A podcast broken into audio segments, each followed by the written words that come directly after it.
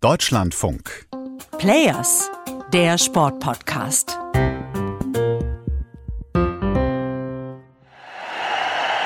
Es ist aus. Hans-Dieter Flick geht raus aus diesem Turnier. Spanien und Japan im Achtelfinale. Die deutsche Mannschaft scheidet schon zum zweiten Mal in Folge bei einer Weltmeisterschaft in der Gruppenphase aus. Gewinnt zwar das letzte Gruppenspiel mit 4 zu 2 gegen Costa Rica, gereicht hat das aber am Ende nicht. Der sportliche Super-GAU also für den DFB und das ausgerechnet an dem Tag, an dem ein neuer Deutschland-Trend besagt, dass das Image des DFB auch hier in Deutschland weiter gesunken ist. Raphael Spät hier, gemeinsam mit Matthias Friebe. Matthias, da kommen Erinnerungen hoch an 2018, wo es ja ein ähnliches Fiasko war damals in Russland. Ist es auch für dich so eine Art Déjà-vu? Ja, vom reinen Ergebnis ist das natürlich ein Déjà-vu. Die deutsche Mannschaft ist zum zweiten Mal in Folge ausgeschieden. Das Ergebnis ist das gleiche sozusagen. Es gibt immer noch viele Probleme in der deutschen Mannschaft, aber so richtig vergleichbar sind diese beiden Turniere nicht miteinander. Und trotzdem gab es natürlich vieles, was falsch gelaufen ist. Nicht nur sportlich, sondern auch was die Rahmenbedingungen angeht beim DFB. Und natürlich drängt sich da auch die Frage auf, wie muss es jetzt weitergehen im deutschen Fußball?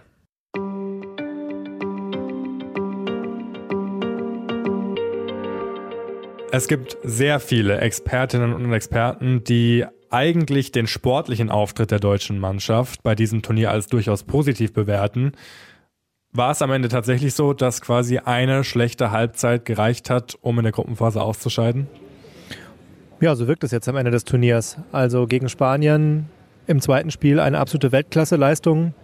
Jetzt, wo fast drei Viertel aller Spiele gespielt sind, würden immer noch viele der internationalen Experten hier sagen, das ist das beste Spiel dieser Weltmeisterschaft gewesen. Kann man sich nichts verkaufen, wenn man nach der Vorrunde nach Hause fährt. Gegen Costa Rica die Pflichtaufgabe gelöst, sogar nach einem Rückstand zurückgekommen, vier Tore erzielt. Es bleibt dieses aus deutscher Sicht vermaledeite Spiel gegen Japan, wo 25 Torschüsse nicht ausgereicht haben, um Japan zu schlagen, wo man geführt hat und lange wie der sichere Sieger aussah. Okay, und trotzdem muss man aber bilanzieren, reicht das am Ende nicht, um bei einer Weltmeisterschaft zu bestehen. Also irgendwas liegt doch da dann auch im Argen. Ja klar, es sind die Probleme, die vor der Weltmeisterschaft schon irgendwo zutage traten. Das größte Problem ist wahrscheinlich, es fehlt ein richtiger Stürmer. Jetzt hat Niklas Füllkrug die Überraschung des Turniers aus deutscher Sicht nur mit zwei Tore gemacht, aber eben auch nur als Einwechselspieler. Es fehlt eine eingespielte Abwehrkette, eine Viererkette. Das waren die Probleme, die schon bekannt waren und beide sind halt nicht so richtig gelöst worden. Hat man auch gesehen im ersten Spiel gegen Japan. Ob der Bundestrainer da die richtigen Antworten gefunden hat und immer die richtige Aufstellung gewählt hat, steht noch auf einem anderen Stück Papier. Also das sind mal die sportlichen Probleme, die auf jeden Fall offen zutage treten. Und wenn man mal nur in die reinen Zahlen guckt, es gibt so eine Statistik, die Expected Goals, die sich berechnet, wie viel Tore nach dem Spielverlauf eine Mannschaft verdient hätte, kurz gesagt. Und da ist die deutsche Mannschaft bei 10 und ist die mit dem mit großem, großem Abstand Mannschaft mit den meisten Expected Goals im ganzen Turnier, vor England, vor Frankreich, vor Spanien. Und wenn man dann am Ende doch ausscheidet, dann spricht das dafür, dass da eben offenbar in der Offensive jemand fehlt, der dann auch mal einen von diesen 25 Torschüssen gegen Japan versenkt. Ja, und dann stehen am Ende nur vier Punkte aus der Gruppenphase und viel Häme, vor allem in den sozialen Medien, weil diese deutsche Mannschaft sich ja gerade am Anfang des Turniers wirklich stark positionieren wollte, das war zumindest die Intention, was die Menschenrechtslage in Katar angeht, was LGBTQ-Rechte dort angeht, hat man sich damit am Ende selbst ins Knie geschossen, weil der sportliche Fokus dadurch nicht mehr so da war? Also das dementiert die deutsche Mannschaft ganz klar. Hansi Flick hat nach dem Japan-Spiel gesagt, wir lassen keine Ausrede gelten, alle waren fokussiert hat man beim Spanien-Spiel ja auch gemerkt, dass man aufs Sportliche konzentriert ist bei der deutschen Mannschaft. Ich würde sagen, es hatte mit Sicherheit einen irgendwie begleitenden Einfluss bei dem Japan-Spiel, aber es war jetzt nicht der Punkt, warum man aus diesem Turnier ausgeschieden ist, äh, gehört aber auf jeden Fall zur Erzählung dieser Weltmeisterschaft dazu und wird sicherlich auch in der DFB-Analyse jetzt eine Rolle einnehmen, wie man sich bei kommenden Turnieren auch positionieren möchte und mit solchen Thematiken umgeht, insbesondere dann, wenn es um die Konfrontation mit der FIFA oder der UEFA geht. Man kann aber schon bilanzierend sagen, der DFB hat sich wirklich vor allem von Verbandsseite in einem katastrophalen Zustand während dieser WM präsentiert. Das zeigt ja nicht zuletzt auch der Deutschland-Trend, bei dem fast ein Drittel aller Befragten angegeben hat, dass sich das Ansehen des DFB in ihren Augen während dieser Weltmeisterschaft verschlechtert hat. Ja, also die Kommunikation äh, von DFB-Seite muss analysiert werden und da muss man sich jetzt mal überlegen, wie das wirklich besser werden kann. Man muss sich überlegen, ob man wirklich so schnell einknicken musste vor der FIFA. Das ist alles höchst unglücklich gelaufen zu Beginn dieses Turniers. Wir müssen die Debatten, glaube ich, nicht nochmal aufwärmen. Die haben wir alle noch vor den Augen, wie das dann funktioniert hat mit der FIFA oder auch nicht funktioniert hat. Da wird man wirklich drüber nachdenken müssen, wie das noch weitergeht beim DFB. Und man muss sich, glaube ich, grundsätzlich die Frage stellen, wie man mit solchen politischen Protesten und Äußerungen in Zukunft umgehen will, ob man sich dann zu 100 Prozent hinter die Mannschaft stellt und sagt, das ist unser Weg, oder ob man wieder einen anderen Weg wählt und sich mehr auf Sportliche konzentriert, weil ja die Zahlen des Deutschlandtrends, ich habe sie gerade gelesen, auch sagen, vier von zehn würden sich wünschen, dass sich die deutsche Mannschaft ganz politische Äußerungen enthält. Und das trägt sicherlich auch zum Image bei, dass da wird auch eine Gruppe äh, unter denen sein, die den DFB schlechter sehen, die einfach finden, der DFB sollte sich zurückhalten und nicht die Hand vor den Mund tun bei Mannschaftsfotos und protestieren. Klar, bei dieser Umfrage gab es dann aber auch Werte von fast 50 Prozent, die gesagt haben, der DFB und die Mannschaft hätten sich noch stärker positionieren sollen.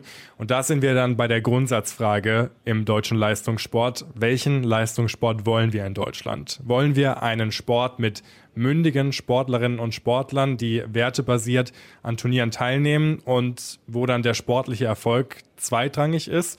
Oder wollen wir Sportlerinnen und Sportler, die sich wirklich nur und ausschließlich auf den Sport fokussieren? Und da kommt dann natürlich auch die Politik wieder ins Spiel. Ganz richtig, die Debatte haben wir im olympischen Sport jetzt schon häufig geführt, nicht zuletzt bei den Winterspielen von Peking. Sie wird beim DFB garantiert geführt werden. Das wird bei der Turnieranalyse, die jetzt folgen wird und die auch sehr intensiv werden muss, ein Thema sein. Ich könnte mir auch vorstellen, dass man sich überlegt, ob man zum Beispiel den Einsatz für Menschenrechte, den Einsatz im Gastgeberland über andere Aktionen zeigt und auf Gesten während der Spiele, vor den Spielen verzichtet. Dass das zumindest eine Überlegung ist, über die man sich Gedanken macht. Matthias, wenn du an dieser Deutschland-Trend-Umfrage teilgenommen hättest, wie wäre deine Antwort denn ausgefallen? Hat sich das Ansehen des DFB in deinen Augen während dieser WM tatsächlich verschlechtert? Ja, es hat sich verschlechtert, weil man wieder mal vor der FIFA eingeknickt ist, weil man versucht hat, einen Kampf auf offener Bühne auszufechten, und sich da verkämpft hat, ein Symbol mit der Mund-zu-Geste gewählt hat, was ich auch jetzt, ein paar Tage danach, immer noch für ein falsches oder ein nicht 100% gelungenes Symbol halte. Und weil man einfach in der ganzen Verbandskommunikation nicht professionell genug agiert hat. Und ein Blick in die sozialen Medien hier in Katar zeigt auch, dass gerade der DFB es jetzt abbekommt. Es waren sieben europäische Verbände, die diese Binde tragen wollten. Der DFB hat sich als einziger dafür entschieden, diese öffentliche Geste mit dem Mund zu machen. Und die ganze Häme, die ganze Schadenfreude, die kapriziert sich jetzt total auf den DFB. Twitter und Facebook sind voll vom Bild mit den elf zugehaltenen Mündern. Ich lese Dinge über One-Way-Ticket nach Berlin gebucht, auf Wiedersehen, No Gas and No World Cup. Das ähm, ist hier auf jeden Fall in der internationalen Wahrnehmung auf gar keinen Fall ein Erfolg für die deutsche Mannschaft. Man kann auf jeden Fall sagen, der DFB hat bei diesem Turnier nur verloren, was das Sportliche angeht, aber was natürlich auch das Sportpolitische angeht. Das ist ja ganz interessant, wenn man bedenkt, dass erst Anfang dieses Jahres der Neuanfang beim DFB ausgerufen wurde und so eine richtige Euphorie auch im Verband zu spüren war. Und jetzt, nicht mal ein Jahr danach, Ende 2022, ist diese Euphorie schon wieder komplett verflogen. Von der richtigen Euphorie würde ich nicht sprechen. Bernd Neuendorf ist angetreten, der musste erstmal Frieden in einen völlig verkrachten Verband bringen und äh, den DFB in ruhige Fahrwasser bringen. Die ganzen Affären und Probleme laufen ja schon viele Jahre. Wir sind ja äh, schon seit sieben Jahren mit dem Sommermärchen und der Aufarbeitung beschäftigt.